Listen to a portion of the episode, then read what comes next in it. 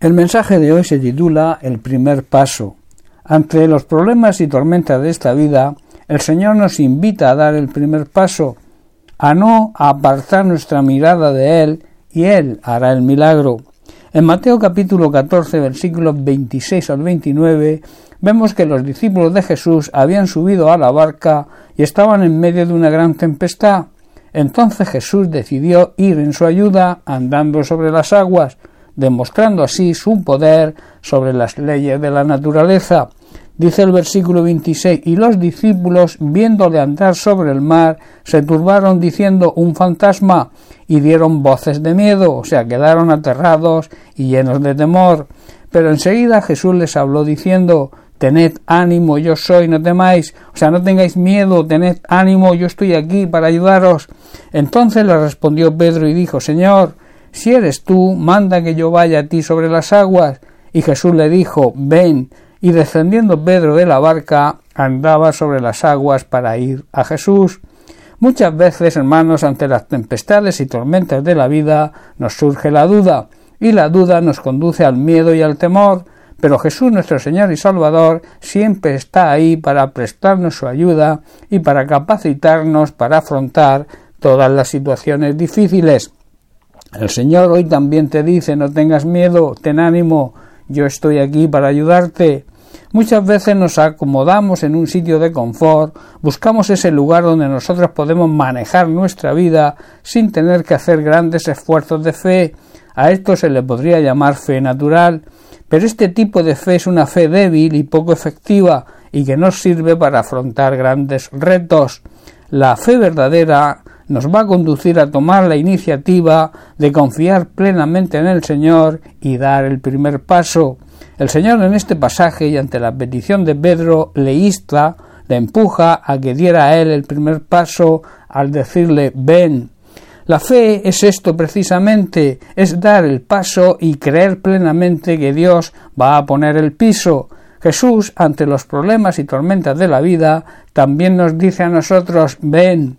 Pedro dio el primer paso y anduvo sobre las aguas hasta que dejó de mirar a Jesús. Esta es la clave y le llegó la duda y comenzó a hundirse.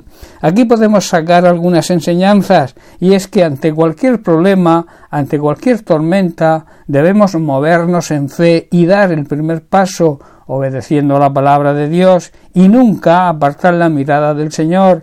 Esto nos va, a conducir a recibir el milagro que necesitemos. Si queremos experimentar el poder y la gracia de Dios, tendremos que demostrar nuestra fe y dar ese primer paso para que el Señor pueda actuar. Quizás en medio de la tormenta nos pueda venir la duda, pero Él siempre nos tenderá la mano y nos sacará a flote. Se puede llegar a la conclusión de aunque los problemas y los retos sean muy grandes, debemos saber que antes de todo milagro nosotros debemos dar el primer paso, ese primer paso que va a demostrar nuestra fe. Otra consideración y otra enseñanza que se desprende de este pasaje es que para dar ese primer paso se necesita valentía, decisión y determinación. Si observamos la situación para todos los, discípulos era la misma, pero solo Pedro decidió dar el primer paso e ir hacia Jesús, el resto se quedó en la barca. Hermanos, la vida del creyente se caracteriza por la fe. Así lo expresa Pablo cuando en Romanos 1.17 dice, porque en el Evangelio la justicia de Dios se revela por fe y para fe, como está escrito, mas el justo por la fe vivirá. La buena noticia del Evangelio nos revela cómo Dios nos hace justos ante sus ojos. Esto se logra de principio al fin por medio de la fe, por la fe en Jesucristo y en su obra redentora. Las sagradas escrituras así lo aseguran. Es por medio de la fe que el justo tiene vida. El que ha sido justificado, o sea, declarado inocente por aceptar el sacrificio de Cristo como lo único necesario para salvarse, debe vivir de acuerdo a este tipo de fe. Y no se trata de fe natural, o sea, cosas que por naturaleza creemos o que nos han enseñado, o quizá una determinada religión y que muchos llaman fe cristiana, sino significa creer y depositar toda nuestra confianza en Dios y en su plan de salvación, ese plan que se llama Jesucristo. Con este tipo de fe es como podemos agradar a Dios. En Hebreos capítulo 11 versículo 6 así lo expresa el autor de este libro.